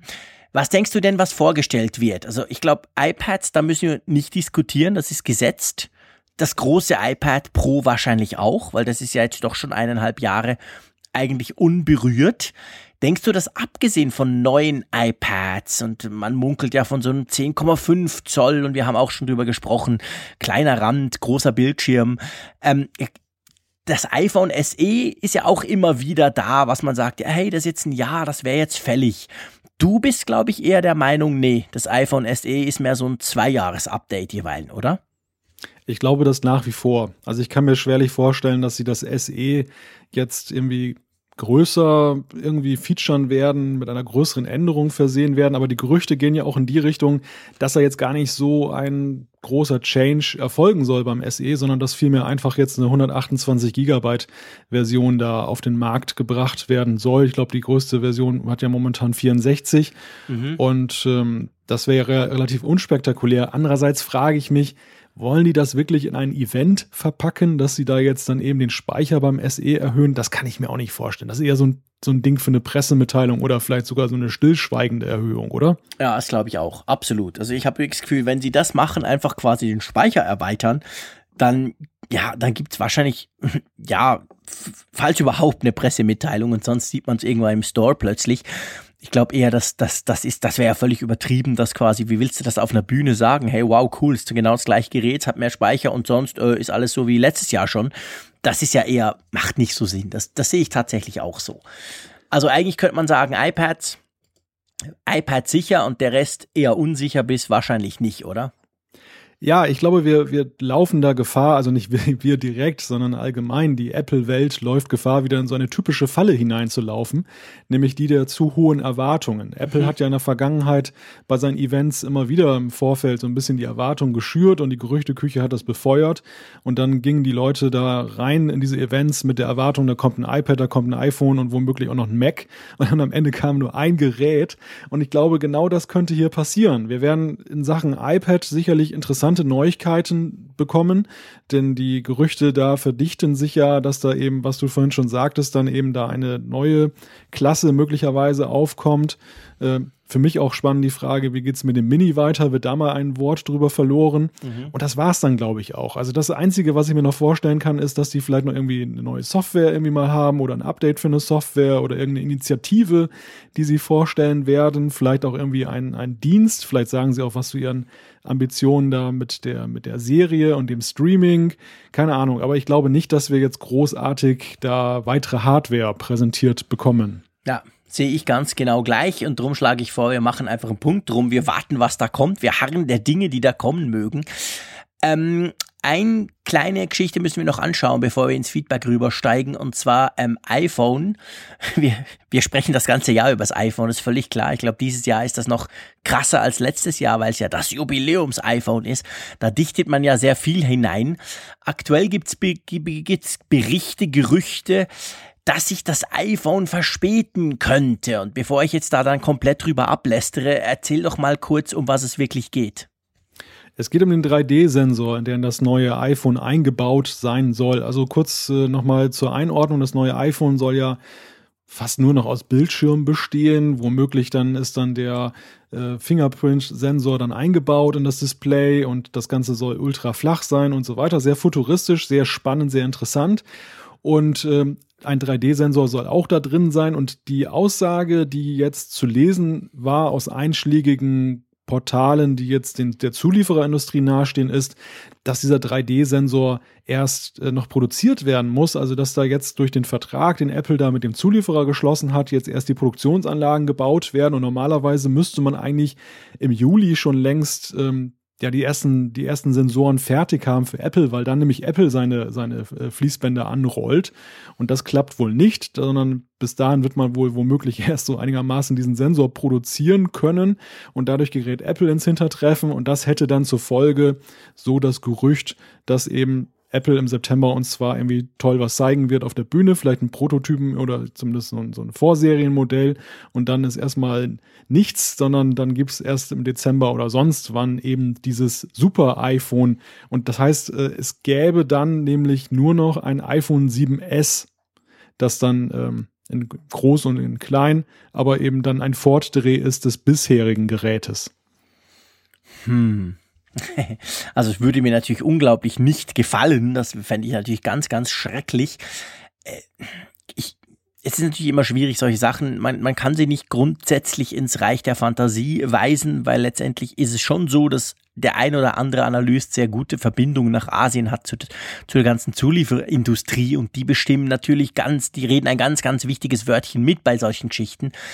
Trotzdem ehrlich gesagt, Malte, ich kann mir nicht so recht vorstellen, dass Apple das, und das darf man wahrscheinlich schon sagen, das wichtigste iPhone ever, weil es sind halt zehn Jahre und wir haben schon oft drüber gesprochen, wie wichtig Apple solche, solche Daten, solche Termine, solche Jubiläen sind, dass sie das quasi äh, einfach nicht im Griff haben. Also, dass sie das quasi machen und dann so im Sinn von, hier ist es, aber ja, ihr müsst halt noch schnell zwei Monate warten und vielleicht wird es dann sogar knapp fürs Weihnachtsgeschäft. Also, ich, ich, na, ich kann mir das einfach nicht vorstellen, dass die Prioritäten müssen da anders liegen und ich kann mir durchaus vorstellen, dass vielleicht das eine oder andere mega super Feature dann nicht kommt und sich dann im Nachhinein, obwohl man das ja dann nie von Apple offiziell hören wird, aber dann halt rausstellt, okay, das Ding war noch nicht ready oder sie hätten die Produktion nicht hochfahren können. Aber dass sich dadurch das Gerät an und für sich verschiebt, kann ich mir ehrlich gesagt nicht vorstellen. Sehe ich ähnlich. Also es ist ja nicht nur so, dass es das wichtigste iPhone ist, weil es jetzt das zehnjährige Jubiläum ist, sondern es ist auch insofern ein strategisch wichtiges iPhone, weil sich ja Apple sehr viel Vorlaufzeit erbeten hat. Dadurch, mhm. dass sie jetzt letztes Jahr dann eben das, das alte Design in Anführungszeichen ein bisschen aufgepeppt und fortgeführt haben. Stimmt. Und äh, die Erwartungen sind dadurch natürlich immens gestiegen. Jetzt muss da was kommen und das darf eigentlich jetzt nicht dann irgendwie so heißen im September, ja, so könnte es aussehen, aber es kommt erst ein paar Monate später, sondern die Erwartungshaltung ist natürlich ganz klar und jetzt dieses Jahr noch gesteigert, dass es dann auf den Markt kommt. Ich gebe dir auch völlig recht, dass es Apples Strategie ist, bei solchen Sachen dann da sagen wir, einen positiven Dreh draus zu machen, dass mhm. sie zum Beispiel sagen, wir lassen den 3D-Sensor jetzt erstmal raus und dann beim 8, äh, iPhone 8S im nächsten Jahr ist genau. das Killer-Feature. Oh, wir haben einen 3D-Sensor. Sowas. genau, genau. und das, das, ich glaube, dass der, der 3D-Sensor ist bei dieser ganzen Sache nicht so essentiell, dass es sich lohnt, dafür diese Frustration in Kauf zu nehmen ähm, dafür, wenn sich das realisieren sollte ähm, mit, mit, der, mit dem Display und den anderen Sachen, die da sind, das ist eigentlich schon hinreichend genug, dass das eben wirklich so ein Aha-iPhone werden könnte. Da braucht es jetzt nicht das letzte Quäntchen. Ja, genau. Das sehe ich ganz genau gleich. Das Design per se grundsätzlich, das, das neue Design ähm, ist viel wichtiger. Dinge wie, wie Wireless Charging und so weiter sind viel wichtiger, als ob jetzt dieser Sensor quasi im Bildschirm drin irgendwie verschwindet und ist oder nicht. Darum denke ich tatsächlich auch, dass das unter Umständen eben so ist. Sie lassen es dann halt weg und das kommt dann danach und dann haben wir ein schönes S-Modell gleich automatisch dadurch. Aber ich glaube nicht, dass sie das, dieses wirklich super wichtige iPhone ähm, dahingehend verzögern werden. Okay. Ähm, machen wir einen Punkt. Äh, letzte Info als News. Ganz direkt, direkt vor unserer Aufnahme sozusagen gab es eine neue Beta 5, gell? Und zwar von mehr oder weniger allem, was Apple da so an Betriebssystemversionen rum hat. Ja, ich war ja so fokussiert vorhin bei der Inhaltsangabe darauf, dass ich dann gleich drüber gestolpert bin über dieses Thema. Die 10.3 von iOS, die 3.2 von WatchOS und die 10.2 von tvOS, die sind jetzt in die Beta 5 gegangen. Die Schlagzahl wird kürzer und das heißt ja, lieber Jean-Claude, dass die Veröffentlichung näher rückt. Aber das passt ja eigentlich auch ganz gut, wenn jetzt das iPad-Event naht. Ich glaube, da äh, riechen wir den Golden Master schon in der Luft, ja, oder? Ja, definitiv. Also wir sind jetzt, ich glaube seit Beta 3 ist es jetzt im Wochenrhythmus, ist eine neue Version aufgeschlagen von iOS 10.3 und dann entsprechend WatchOS etc. Ähm, ich glaube schon, das ist, das ist so. Also bei, beim, beim Mac OS ist es ja auch so. Sierra hat auch eine Beta gekriegt wieder. Das war gestern. Wohingegen die iOS quasi Derivate haben heute eine bekommen. Ich gehe schon davon aus, dass, ähm, dass jetzt das dann irgendwie Ende Monat released wird als Golden Master. Und wir haben beide vorhin im Vorgespräch beschlossen, dass wir so auf die ganzen Funktionen, die zum Beispiel bei iOS 10.3 tatsächlich recht zahlreich und neu sind, dass wir auf die dann erst eingehen, wenn es wirklich für alle quasi zum Download bereitsteht und nicht jede Beta. Aber wir wollten euch einfach quasi aufdatieren, dass ihr wisst, es gibt eine neue Beta. Wenn man einen Entwickler-Account hat oder Public Beta ist, dann kann man die in den nächsten Tagen runterladen, wenn man das möchte. Bis jetzt hat sich nichts verändert. Ich habe sie um sieben ähm, äh, bei mir installiert und habe ein bisschen rumgespielt, habe nichts gemerkt, nichts Neues. Es lief, es lief schon vorher gut. Also von dem her gesehen, ja, kann man sagen, okay. Lass uns ins Feedback einsteigen und da haben wir ja nur ein Thema und nur meine ich überhaupt nicht negativ, sondern da haben wir einfach ein Thema. Wir haben ja aufgeworfen die Diskussion des Wandkalenders und ich habe dann noch ganz leichtsinnig, einfach weil es mich wirklich interessiert hat, so aus dem Bauch raus gesagt, ha, wie ist denn das mit diesem blöden Dock? Weil ich das in meinem ganzen Mac-Leben, das ja schon wirklich viele, viele Jahre lang dauert, noch nie umgestellt hatte. Das war immer unten in der Mitte und eingeblendet. Und zu diesen zwei Themen kann man sagen, halt haben wir massig Feedback gekriegt. Oh ja, das hat unsere Zahl der Zuschriften dann nochmal massiv nach oben gepusht und ich gehe mal direkt in eine der Zuschriften von dem Adriano, der hat uns zum Thema Doc geschrieben, dass er das seit einem Jahr links eingestellt hat. Er schreibt, nach ein paar Eingewöhnungswochen möchte ich aber nicht mehr, möchte ich es nicht mehr woanders haben. Ich arbeite viel mit 3D-Cut-Software und da ist jeder Zentimeter gewonnen, habe es auch so eingestellt, dass sie immer vom Bildschirm verschwindet. Ach ja, arbeite mit einem MacBook Pro 2012. Beim Familien-Mac Mini ist, der, ist das Dock noch unten zum Surfen, Office und so weiter, ist es so praktischer. Okay, sehr spannend. Ähm, ja, dann, ähm, es, es, gab eigentlich beim Doc gab es ganz viele, die, die uns auch geschrieben haben. Also man, man, kann eigentlich extrem viel machen. Es ist egal wo eigentlich, aber man, man, man kann es eben auch ein bisschen tweaken. Und da war zum Beispiel der Daniel, der hat uns da eine schöne E-Mail geschrieben. Er sagt, in der letzten Folge hattet ihr eine Diskussion um das Dock in macOS und seine Positionierung. Ich habe es nach Ausflügen in der Ubuntu-Welt auch mal am linken Bildschirmrand gehabt, war aber nie wirklich zufrieden damit. Am unteren Rand stört es mich aber auch wegen dem verschenkten Platz für andere Programme. Und jetzt eine Lösung. Dock automatisch ausblenden. Die Option wird von macOS out of the box mitgegeben und blendet das Dock einfach nach ein paar Sekunden aus. Der Clou ist aber, dass man das Ganze über einen Terminal-Befehl tweaken kann. Er hat uns einen Link geschickt, den wir natürlich in den Show Notes verlinken. Und er hat das dann so eingestellt, dass das Dock sofort aufploppt, wenn ich die Maus an den Rand bewege, also gar kein Delay hat, was sonst standardmäßig eingestellt ist. Die Animation des Hochfahrens fand ich aber so schön und habe diese auch belassen, aber stark beschleunigt. Jetzt hat das Dock immer noch seinen Apple-esken Touch, ist aber nicht mehr störend und immer ganz schnell einsatzbereit, ganz ohne zusätzliche Apps. Dieses Schema lässt sich natürlich auch auf alle anderen Positionen des Docks anwenden, wer es mag. Ja, spannend, spannend, würde ich mal sagen. Also ich wusste schon, dass man es ausblenden kann, habe mich aber da nie so recht äh, irgendwie, na, ich dachte schon, man muss es irgendwie sehen. Aber ähm, ja, anyway, also ich glaube, das ist definitiv Futter für, für mal auszuprobieren. Äh, wenn du mich jetzt fragst, Malte, wo ich es jetzt hab, was denkst du? Ich glaube, du hast es mittlerweile wieder unten, oder? Genau, hast du rein. Du kennst mich zu gut. Du kennst mich zu gut. Ich habe es inzwischen wieder unten und bin im Moment gerade am überlegen, ob ich es mal ausblenden soll, testweise. Aber das auf der linken Seite ist irgendwie wieder rausgeflogen. Da konnte ich, alter Sack, mich einfach nicht dran gewöhnen. Das war irgendwie ganz komisch. Darum ist es jetzt wieder unten. Vielleicht blende ich es einfach mal aus. Mal gucken. So, wollen wir beim Feedback einfach ähm, mal gleich weitermachen mit den, dem Thema Wandkalender? Ja, dann scrolle ich mal so ein bisschen hoch. Genau. Übrigens, noch beim Thema Doc, kennst du eigentlich diese Funktion, ich weiß gar nicht, ob es die jetzt noch gibt, Aha. dass das dann sich so vergrößert selektiv, wenn du ja, da so lang scrollst dann ja, mit der natürlich. Maus? Also das kenne ich. Ich meine, ich habe mich ja jetzt als Doc-Flasche geoutet sozusagen. äh, aber nee, nee, das kenne ich. Das habe ich auch immer aktiviert. Ich mag das total. Also ich finde das, ich finde das sieht schon nur einfach cool aus, wie das so eine Welle macht, wenn man da durch, ja, das habe ich immer. Gehört bei mir beim Mac sofort dazu. Das muss relativ groß vergrößern, wenn ich drüber fahre und das hat jetzt nichts mit meinen Augen zu tun, sondern ich finde es einfach schön. Das sieht einfach geil aus. Das so, macht so eine Welle, wenn man dann durchfährt. Hast du das nicht? Oh, ich mag das überhaupt nicht. Ja, ach komm, echt? Ja, also ich, ich finde eigentlich solche Essentials, die, die ich auf dem Bildschirm habe, die mir eigentlich jetzt nur assistieren sollen, die, die sollen nicht so durch irgendwelchen Firlefanz her sich hervortun, sondern die mag ich am liebsten so ziemlich starr, dass ich da okay. nicht von irgendwie irritiert werde, gerade wenn ich mit, mit der Maus darunter gerate und dann wächst dann da plötzlich irgend so ein Icon da gewaltig an. Nee, das muss ich nicht haben. Spannend. Ich mag eigentlich, wenn es sich ein bisschen bewegt und hüpft und macht und tut. Ja, interessant, ähm, wie man das eben doch einfach so eine, so eine einfache Funktion, wie man die dann eben unterschiedlich nutzen kann. Also ich bin ein totaler Fan davon, muss ich ganz klar sagen. Ja gut, lass uns mal äh, Thema Wandkalender. Ähm, hast du mal einen gefunden? Oder ich glaube der ja, Horst Nummer 4, genau, da wollen wir dort genau. mal einsteigen. Horst hat uns geschrieben, ich konnte meine bessere Hälfte tatsächlich schnell von den Vorteilen des digitalen Kalenders überzeugen. Sei es, wann kommt eigentlich, wann kommen eigentlich welche Freunde vorbei, wann sind wir bei Freunden, Konzerten und so weiter. Wir haben einen gemeinsamen Familienkalender und noch jeder seinen eigenen Kalender. Aufgrund unseres auch Android-lastigen Haushaltes haben wir uns für einen Google-Kalender entschieden, den wir uns gegenseitig synchronisieren. Dabei ist der Familienkalender für gemeinsame Aktivitäten und wichtige Dinge vorgesehen und der jeweils persönliche dient dem eigenen Zweck.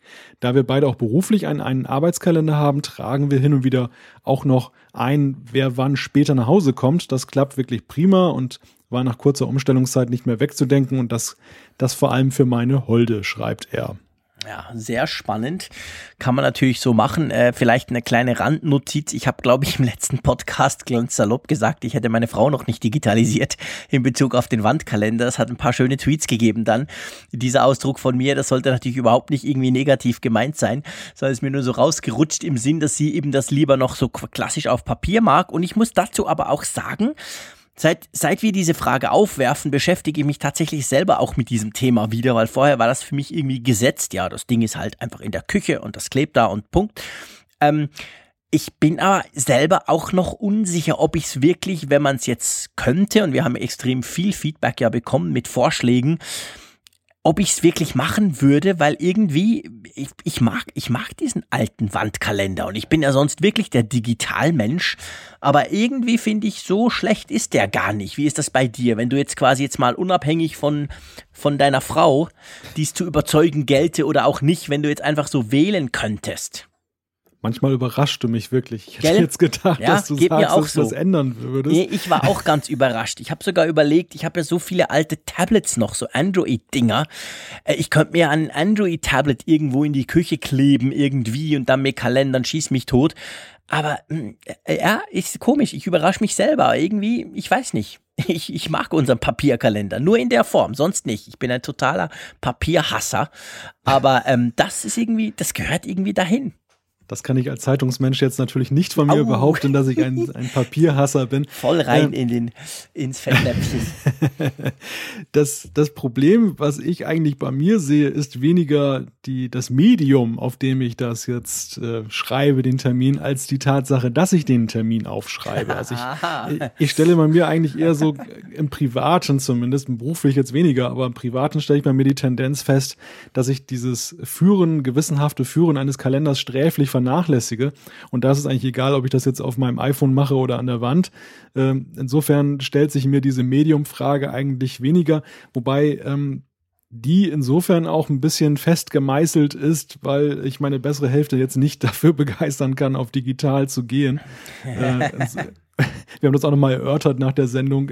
da ist, da ist keine Änderung in Sicht, aber ist auch völlig in Ordnung für mich. Also ich habe jetzt auch nicht das Gefühl, dass mich das jetzt stören würde, dass es diesen Kalender gibt oder umgekehrt, dass ich das jetzt digital mache und wir da jetzt keinen gemeinsamen Kalender haben. Ja.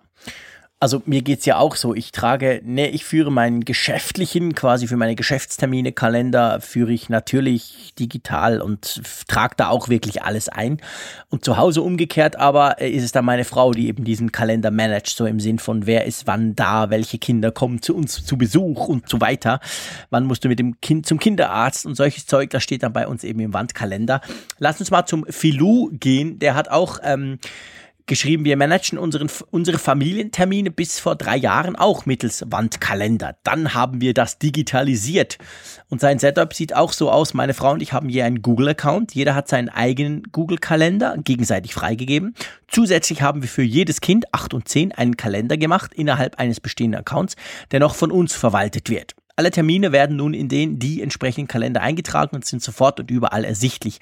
Das überall ist der große Vorteil gegenüber dem Zuhause-Wand-Familienkalender und der Widerstand meiner besseren Hälfte war schnell verschwunden.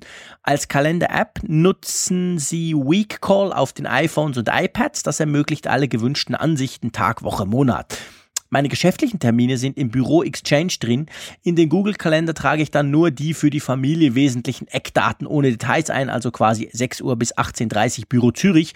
Um 6 gehe ich zu Hause weg und um 18.30 Uhr wieder daheim. Der Filou ist offensichtlich aus, aus der Schweiz, wenn ich das so lese, Büro Zürich. Ja, da müssen wir uns auch unbedingt mal treffen. Ich bin ja auch ab und zu in Zürich. Äh, also so kann man es natürlich auch machen. Wir sind jetzt schon, ich würde sagen, ich habe jetzt keine Strichliste geführt, aber ich glaube, wir sind schon bei zwei oder drei Google-Kalendern. Ja, der, der Google-Kalender dominiert eigentlich das Feld der Zuschriften sehr stark.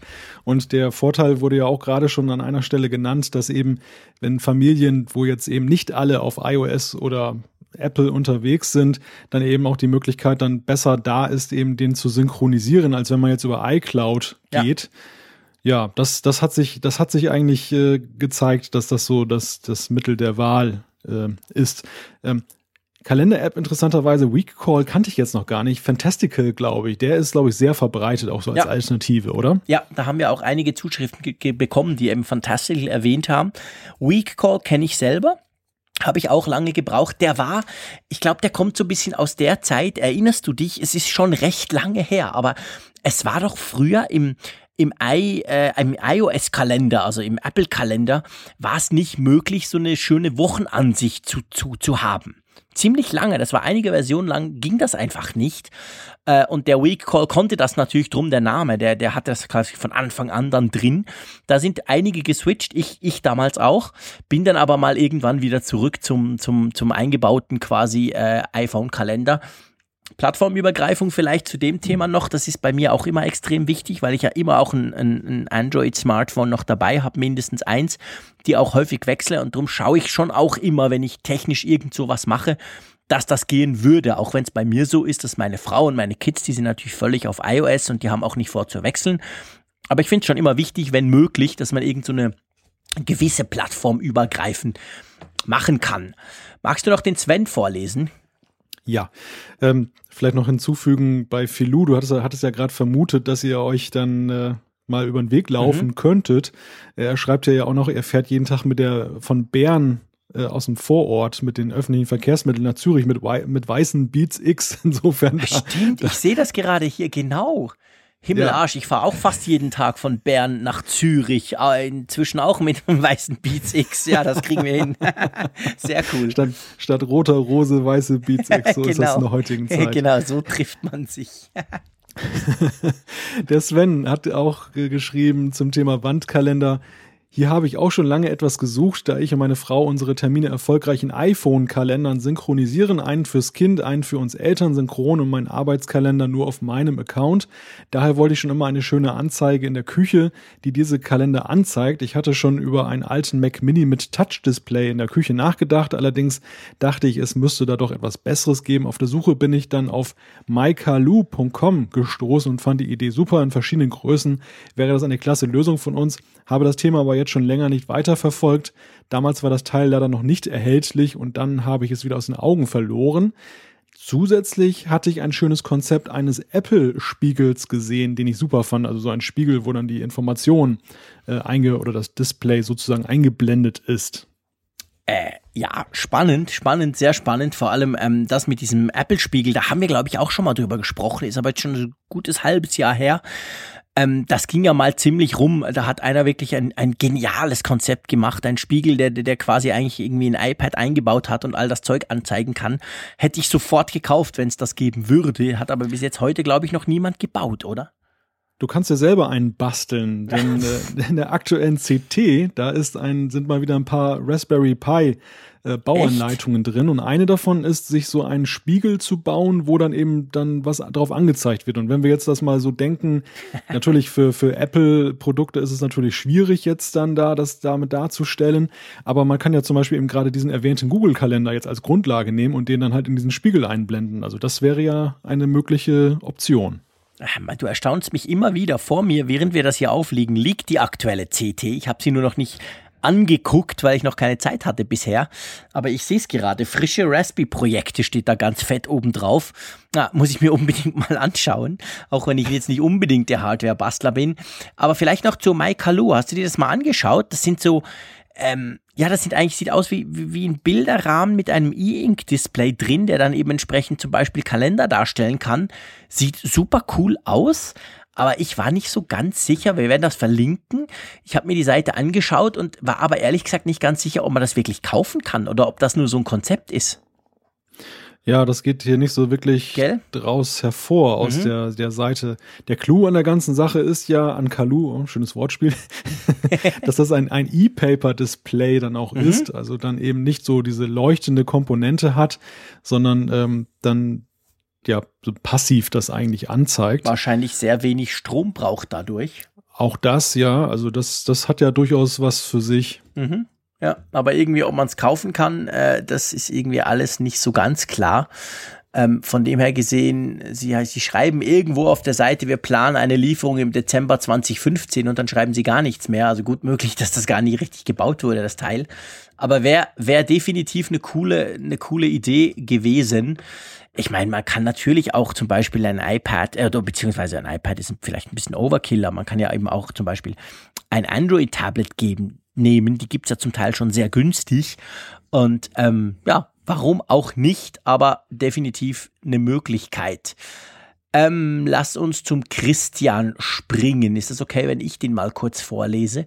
Ja, klar. Und zwar sagt er, bei mir und meiner Freundin hat zum einen jeder seinen eigenen Google-Kalender. Ha, da sind wir wieder. Ich glaube, ich mache nur Striche beim Google-Kalender. Und wir haben noch einen gemeinsamen Kalender, der für beide freigegeben ist. Je nachdem, ob es ein Termin ist, der für den Partner interessant ist oder nicht, wird dieser dann in den entsprechenden Kalender eingetragen. Kann das alles Paaren, kann das allen Paaren sehr empfehlen. Durch den Einsatz vom Google-Kalender ist das auch das Endgerät, egal ob iPhone iPhone, Samsung S7 oder ein Browser von überall können Termine eingetragen werden. Wer braucht da noch einen Wandkalender? Wir nicht. Und er hat noch ein PS. Vielleicht erinnert ihr euch, äh, wir haben ja in Folge 52 über Flugzeugflügel gesprochen, die sich bewegen können, wenn es draußen stürmt. Und er schreibt, Flugzeugflügel sind so elastisch, dass sie sich über dem Flugzeug an den Enden theoretisch berühren könnten, ohne zu brechen. Will ich jetzt nicht ausprobieren, aber glaube ich dir, lieber Christian. Ja, fand ich auch sehr interessant und gleichzeitig beruhigend. ja, genau. Also das, da, da, da, ist, da liegt noch einiges drin. Ähm, ja, gehen wir weiter zum Holger. Ja, Holger äh, schreibt, eure Folge 52 brachte mich am Ende mehrfach zum Schmunzeln. Die Diskussion, ob ein Wandkalender digitalisiert werden kann oder nicht, war lustig. Meine Frau besteht nämlich auch auf einen Wandkalender, aber trotzdem führen wir parallel einen gemeinsamen Apfelkalender, der schnell und leicht aktualisiert werden kann und besser in die Hosentasche passt. Dass äh, Jean-Claude so alt für das Dock an der linken Seite ist, wundert mich. Ich habe das Dock seit Jahren dort und finde es genial. Ich lasse es sogar ausgeblendet, damit ich mal auf meinem alten 13 Zoll MacBook Pro Platz für alle Anwendungen finde, fasse ich äh, zusammenhängende Anwendungen in einem Ordner zusammen, der nun im Dock hängt. Als ich meine, meiner Frau von eurer Diskussion erzählte, meinte sie erstaunt, dass das Dock doch immer an dem, an dem linken Rand sei und das sei doch klar, weil man in der Breite genü genügend und der Höhe immer zu wenig Platz habe. Ihr war nicht bewusst, dass ich es bei der Erstkonfiguration auch für sie nach links geschoben habe, schreibt der Holger. Sehr schön, sehr cool, Holger. Ja, du siehst, das ist alles eine reine Frage der Gewohnheit und das ist ja genau der Punkt, wo, wo ich im Moment dran äh, damit kämpfe, meine jahrzehntelange Gewohnheit, das Ding ist unten quasi ein bisschen umzustellen. Aber ja, kann man machen und zum Glück kann man es ja konfigurieren. Wir sind ja beide, lieber Malte, immer gell, wenn es um neue Funktionen, wenn es um Apps geht oder irgendwas, uns ist immer am liebsten, man kann es konfigurieren, dann kannst du es quasi allen recht machen. Der Werner schreibt, in meiner Familie hat jeder, ah, jetzt Achtung, Strich auf der linken Seite, hat jeder ein iCloud.com-Konto. Meine Frau und ich nutzen meinen Kalender und Adressbuch. Wir haben für jedes Kind einen Kalender angelegt, in dem das Kind und die Eltern eingetragen sind. Zu Familienterminen werden sie gegebenenfalls als Teilnehmer eingeladen. Ja, das ist dann schon ziemlich Hightech, oder? Das ist schon ziemlich Hightech. Und ähm, die nächste Zuschrift, da haben wir jetzt noch eine weitere interessante Option, um so einen Familienkalender zu gestalten. Der, der Sven äh, hat geschrieben, da meine Frau und ich beide ein iPhone haben, benutzen wir seit einiger Zeit die normale Kalender-App von Apple über Familienfreigabe geteilt. Das hat, haben uns nämlich auch ein paar mitgeteilt, dass es auch eine Möglichkeit ist, dann eben da relativ ah, einfach so einen Familienkalender zu erstellen. Und äh, Dort kann man dann zum Beispiel Kalender für Arbeit, Privat und Familie anlegen und der für die Familie wird dann mit dem Partner geteilt. Das funktioniert sehr gut bei uns vielleicht äh, viel besser sogar als äh, mit dem klassischen Wandkalender vorher. Also den gab es da auch mal. Ja, sehr spannend. Genau, so kann man es nämlich auch machen. Der Fabian schreibt ebenfalls und er sagt, ich kann Jean-Claude bestätigen, auch in der Schweiz benutzt man Wandkalender. Auch bei uns, vierköpfige Familie, verwaltet meine Frau den analogen Familienkalender. Aber wir digitalisieren bereits vor ein paar Jahren den Familienkalender in etwa so. Alle vier nutzen als Hauptgerät ein Apple-Gerät, entweder iOS oder macOS. Das macht es etwas einfacher. Aber mit zwei Informatikern im Haushalt hat es auch eine Menge andere Systeme im Haus. Entscheidend ist schlussendlich, dass der Client einen CalDAV-Kalender unterstützt. Outlook fällt deshalb schon mal weg oder dann nur mit Plugins und das will niemand. Wir nutzen für den Familienkalender die iCloud mit dem normalen Kalender, der auf CalDAV basiert. Vorher nutzte ich einen Eigenbaukalender, auch auf CalDAV basierend, auf einem virtuellen Linux. CalDAV ist einfach gesagt eine Webfreigabe ähnlich wie WebDAV. Der ganze Kalender baut auf Ordnern und Dateien auf da hat er uns sogar noch den Wikipedia-Link geschickt, super cool. Der Trick am Ganzen ist folgendes. In beiden Fällen kann man die Kalender den anderen Accounts freigeben. So sieht meine Frau meine Termine und ich ihre. Wer Geheimnisse hat, kann auf die Freigabe verzichten und einfach jeweils für, für wichtige Termine den anderen als Teilnehmer aufnehmen. So hat der andere den Eintrag ebenfalls bei sich, kann man ja auch farblich zum Beispiel darstellen. Die geschälten Termine übernimmt dann meine Frau auf den analogen Kalender. Das ist cool, es ist quasi umgekehrt. Also zuerst die Planung im digitalen und dann wird es dann noch ähm, quasi im analogen visualisiert, oder? Ja, oder so als eine Art Backup-Funktion. genau, wenn mal was schief geht im Informatikerhaushalt. Also ihr seht schon, liebe Hörerinnen und Hörer, man, es gibt extrem viele Möglichkeiten eigentlich, wie man so Kalender sharen, wie man das alles machen kann. Und das Schöne, Malte, wenn ich noch so zurückdenke vor ein paar Jahren, das hätte ja früher alles irgendwie gekostet. Irgendwelche Abos, irgendwelche Sachen. Und heute ist das mit iCloud, mit Google Kalender, ist das eigentlich alles möglich, ohne dafür einen Cent zu bezahlen. Das macht natürlich auch den, den Reiz mit aus, dass diese, dass diese Lösungen halt dann einerseits einfach verfügbar sind. Ich kann mich erinnern, vor ein paar Jahren, in früheren iOS-Versionen, da war es auch noch gar nicht so einfach, zum Beispiel einen Google-Kalender jetzt auf dem iPhone zu integrieren. Mhm. Ich meine, ich habe das irgendwann mal gemacht, das war ziemlich umständlich. Und ähm, dann natürlich eben, wie du sagst, eben, dass, dass es kostenlos verfügbar ist. Dass, dass, ähm, ähm, ja, das ist, dadurch ist es natürlich auch attraktiver ja fast als der Wandkalender, der ja mal Geld kostet, es sei denn, das ist so ein geschenktes Werbeteil. Und ja, und du hast noch ein Backup und zwar im Sinne von, war, wo waren wir jetzt schon wieder vor Weihnachten letztes Jahr? Waren wir jetzt, haben wir jetzt die besucht oder nicht? Da könntest du ja mal gucken, digital.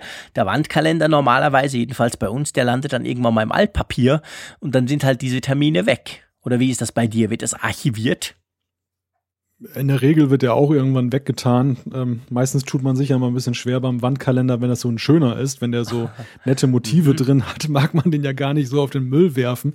Das hat das ist natürlich auch der Vorteil des digitalen Kalenders, dass man da jetzt äh, keine Emotionen hat. Ja, das stimmt, da hast du völlig recht. Der Arthur hat uns was geschrieben noch zum Doc, ganz kurz. Er schreibt, super Podcast, danke, am MacBook Pro rechts, am Cinema Display, mittlerer Monitor unten. Herzlichen Dank. Kurz und knackig. Genau. Magst du noch den Andreas nehmen? Ja, Andreas äh, schreibt, zum digitalen Kalender ist die Lösung bei mir so, dass ich sehr unterschiedliche Dienstzeiten habe, die sich dann auch noch kurzfristig ändern. Habe ein Diensttablet Android, da kopiere ich aus der Dienst-App die Daten in den Google-Kalender, den dann einfach auf meinen Kalender auf dem iPhone SE in den Einstellungen äh, hinzugefügt auf meiner Frau, ihrem iPhone 7 Plus, wurde die App Google Kalender hinzugefügt, dann der Google-Account auf den Kalender eingetragen. Fertig schon ist der Kalender und die Google Kalender-App synchronisiert und jeder kann die Termine des jeweils anderen dann auch sehen und dort auch eintragen. Da mache ich jetzt mal ein kleines, äh, ein kleine, eine kleine, ähm, einen kleinen Schwenker quasi. Äh, kennst du den, die Google Kalender App? Also nicht den Google Kalender, sondern da gibt es ja eine eigene App für iOS und natürlich auch für Android. Hast du die mal ausprobiert? Da muss ich gestehen, äh, habe ich die ich bislang noch nicht ausprobiert, weil ich da immer nur über die äh, Apple App gegangen bin. Genau, ich habe den mal eine Zeit lang ausprobiert und muss sagen, der ist super. Ich war total Fan von dieser App, von der App Google Kalender auf dem iPhone. Mein Problem war dann und damit drum nutze ich sie nicht mehr, aber aber äh, das Problem ist, die unterstützt keinen Exchange Server logischerweise, weil es ja auf Google Kalender basiert und ich brauche halt, weil ich im Geschäft meine ganzen Termine im Exchange Server äh, manage und brauche ich halt den den den Kalender von iOS iOS, den eingebauten, weil der kann das ja, der kann ja verschiedenste Accounts quasi zusammenfassend dann an, da darstellen. Was ich cool fand beim Google Kalender ist, der hat so eine, eine Art Intelligenz drin. Also da kann man, da kann man, wenn man schon mal irgendwo war oder wenn man was einträgt und dann tut er einem natürlich gleich Google Maps den Link rein und es sieht wirklich schön aus in der Tagesansicht zum Beispiel. Man sieht dann gleich wohin. Er schreibt einem zum Teil sogar gleich rein in den Kalender, hey, du musst dann dann los und so und so. Und also er hat relativ viele so Intelligenzen, sage ich mal, die natürlich von Google kommen, einfach auf dem Google, auf den ganzen Google Services basieren. Also ich war sehr angetan. Ich würde den eigentlich gerne nutzen, wenn ich halt nicht durchs Geschäft, äh, dort wo ich arbeite, quasi darauf angewiesen wäre, dass ich noch so einen Exchange-Server synchronisieren kann und der kann das halt nicht. Und das ist ja dann blöd, wenn man hin und her wechseln muss. Aber es ist mir jetzt nur in den Sinn gekommen, weil der Andreas das schreibt. Also der Kalender, die App selber, die Google Kalender App finde ich echt cool. Aber ich mache jetzt trotzdem rechts wieder einen Strich beim Google Kalender. Ähm, der Arthur hat uns noch geschrieben, nee, da sind wir, Moment, da springe ich was rüber. Äh, haben wir sie durch? Lass mich mal kurz überlegen. Ich glaube, oder? Sieht ganz gut aus. Ich bin ja auch schon gerade am Scrollen. Ähm, ich weiß gar nicht, ob wir jetzt alle erfasst haben, denn es kam ja wirklich so viel. Ähm, aber ich denke, die wesentlichen Aussagen haben wir ganz gut erfasst. Das war so das Spektrum der, der Eingaben, die wir auch bekommen haben. Ja, genau. Es kam wirklich extrem viel. Also seid nicht traurig, wenn ihr jetzt hier nicht genannt wurde. Also wir haben unglaublich viel Feedback bekommen. So viel, dass mir der Malte sogar mal ähm, einen Chat geschrieben hat, glaube ich, wann war das? Vor drei Tagen oder so, wo du gesagt hast, hey, ich brauche Hilfe. Wir brauchen einen Praktikanten, der unsere ganzen Zuschriften managt. Da musste ich herzlich lachen, als du das geschrieben hast. Aber es ist tatsächlich so. Es kam, es kam so viel rein diese Woche das ist ja klasse, es ist ja toll. Also es soll jetzt überhaupt nicht negativ tönen, im Gegenteil. Es freut uns riesig, ihr, ihr, macht eben wirklich mit, ihr hört nicht nur einfach zu, sondern ihr haut auch dann gleich ab und zu mal in die Tasten und schickt uns ein entsprechendes Feedback. Lass uns in unserem super Feedback-System, wo wir das hier alles erfassen, mal ganz nach oben scrollen und lass uns mal das Feedback vom Hans kurz durchgehen. Das passt ja eigentlich zu unserer neuen Rubrik. Richtig, Hans hat äh, Bezug genommen auf die App der Woche und äh, hat sofort eine Idee äh, vorgeschlagen jetzt, was wir dann auch mal besprechen könnten. Er fragt, ich hoffe, ihr kocht gern oder müssen das eure Frauen übernehmen? Fragezeichen. so oder so, ein Freund von mir macht als Hobby eine echt coole App zum Sammeln und Verwalten von Rezepten. Es steckt da mal viel Arbeit und Herzblut drin äh, und äh, ich weiß, dass er euch auch immer hört und er sich riesig freuen würde, wenn seine App es in die Auswahl für die App der Woche schaffen würde. Die App heißt eigene Rezepte. Das probieren wir doch mal aus, oder? Klar kochen wir, oder Malte?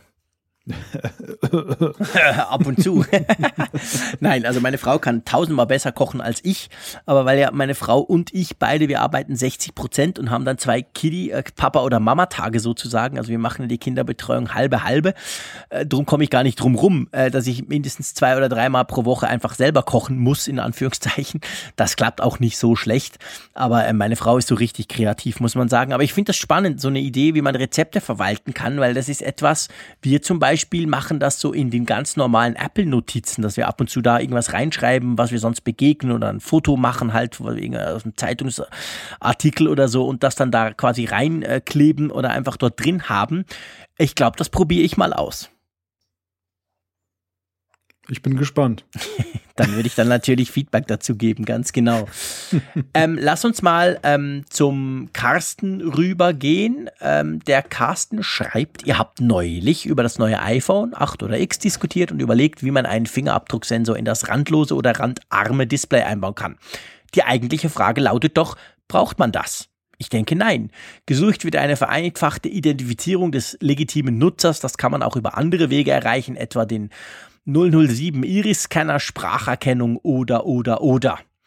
Ja, was denkst du denn, Malte? Also, ich habe da eine klare Meinung dazu, aber ich schlage vor, du, du sagst erst mal was. Ja, ich meine, die Alternativen drängen sich natürlich ein Stück weit auf, aber ich glaube, Touch ID ist jetzt einfach auch ein etabliertes Verfahren. Und davon jetzt so abzurücken, das würde, glaube ich, ja, weiß nicht, schwierige Frage, würde wahrscheinlich einigen Nutzern nicht so gut gefallen. Ja, ich, ich sehe das ähnlich, beziehungsweise ich sehe das noch sogar ein bisschen krasser. Ich, ich sehe das so, ich habe wirklich viele von diesen ganzen Identifizierungssystemen ausprobiert. Egal ob unter Windows, Mac, Android, schieß mich tot. Und man muss schon sagen, das Touch-ID-System ist mit Abstand das schnellste. Das ist das, was in meinen Augen auch fast immer super funktioniert, außer man hat nasse, nasse Finger.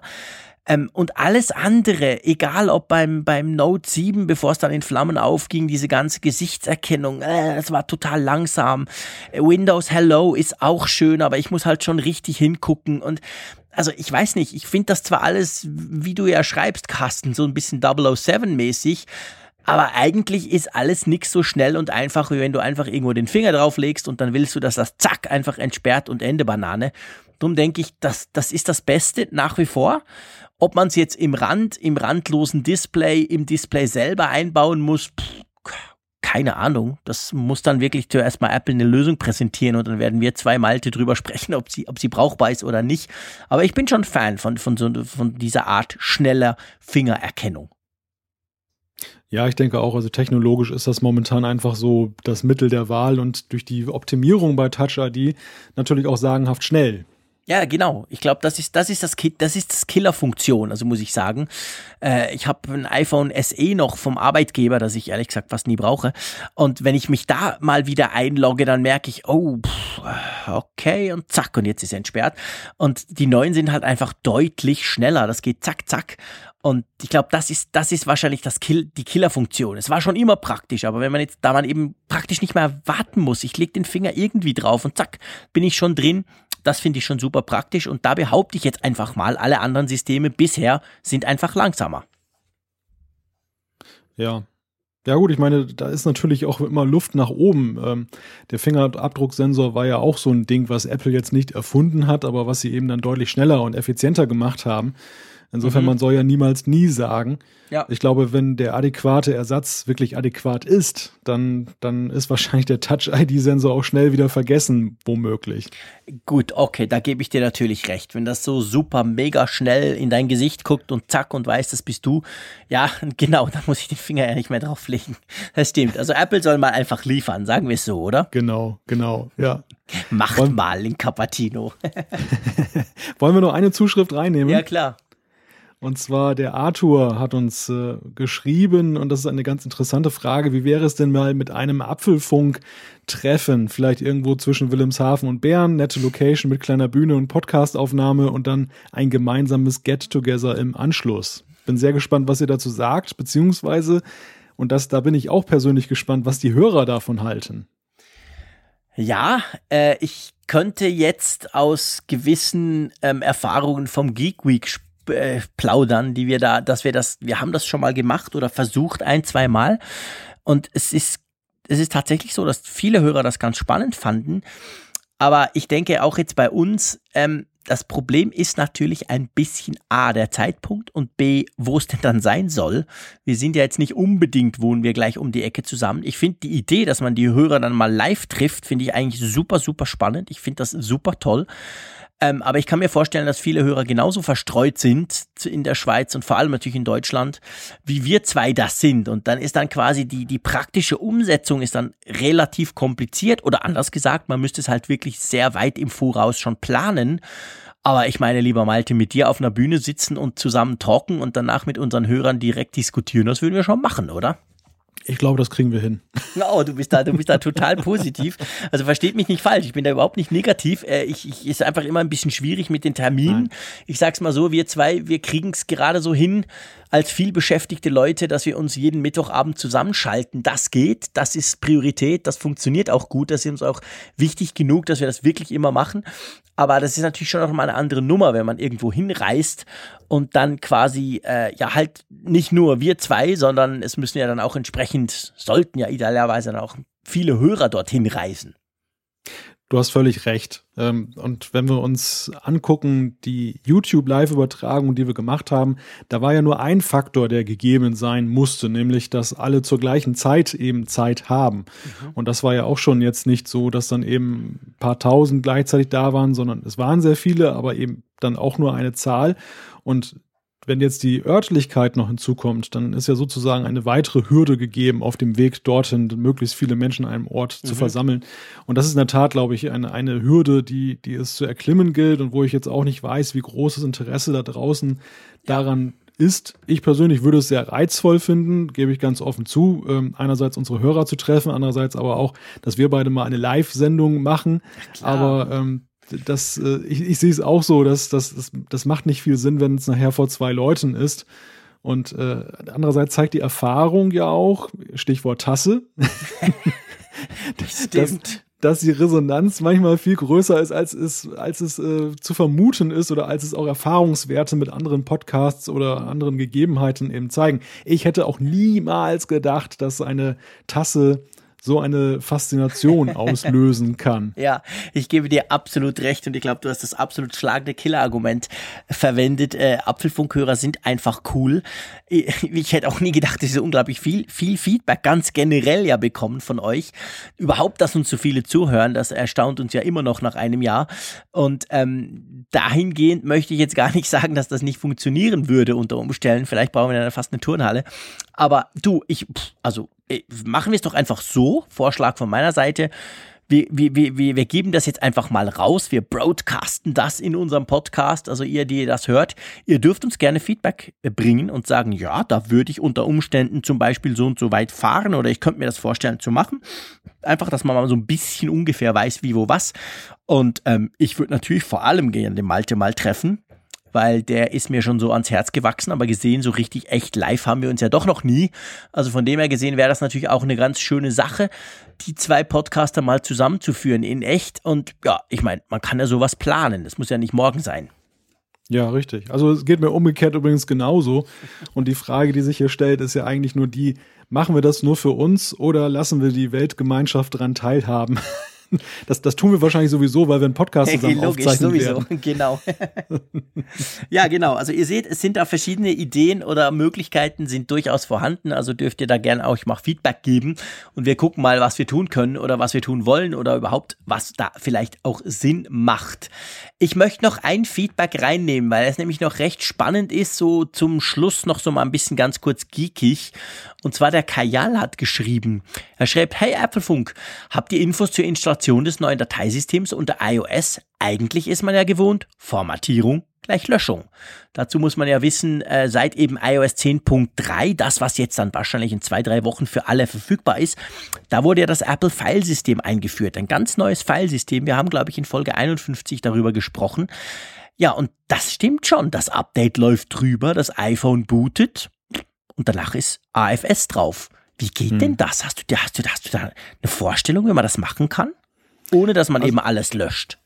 Es, es gibt in Amerika den, den Accidental Tech Podcast mit Marco Arment, Casey Liss und John Siracusa und die haben sich da sehr intensiv in den letzten Wochen drüber ausgetauscht. Deshalb bin ich da so ein bisschen im Film, will mir aber dieses Wissen jetzt nicht an, ans Revers heften, sondern ich habe es da eben gehört. Ähm, es gibt oder eine der Herausforderungen, die Apple gemeistert hat, ist eben tatsächlich, dass man nicht das Dateisystem jetzt einfach austauschen muss durch Löschen, Formatieren, sondern dass es irgendwie eine Konversion gibt. Es gab ja auch schon mal ähm, eine, eine Beta irgendwie von macOS, wo man dann auch dieses Apple-Filesystem dann schon mal so ähm, dann, dann äh, ausprobieren konnte.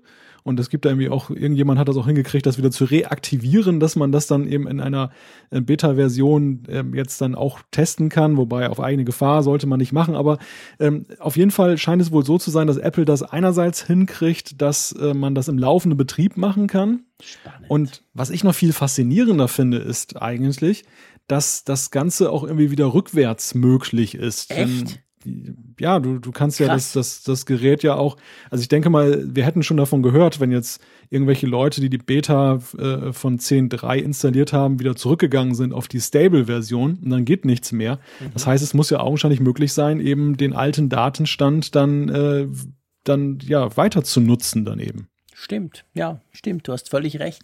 Sehr, sehr spannend. Magst du das dann verlinken in den Show Notes auf diesen Podcast? Ja, klar. Super. Ja, du, ich würde mal sagen, wir sind einmal mehr am Ende, nicht wir zwei, sondern einfach von dieser Folge, konkret von der Folge Apfelfunk Nummer 53. Schöne Diskussionen, fand ich, haben wir zwei da gehabt. Natürlich vor allem befeuert durch das viele Feedback. Und ähm, ich bedanke mich ganz, ganz herzlich bei dir, lieber Malte. Hat wie immer ganz großen Spaß gemacht. Und ich von mir aus sage jetzt einfach mal Tschüss aufs Bern und wir hören uns nächste Woche wieder. Bis nächste Woche.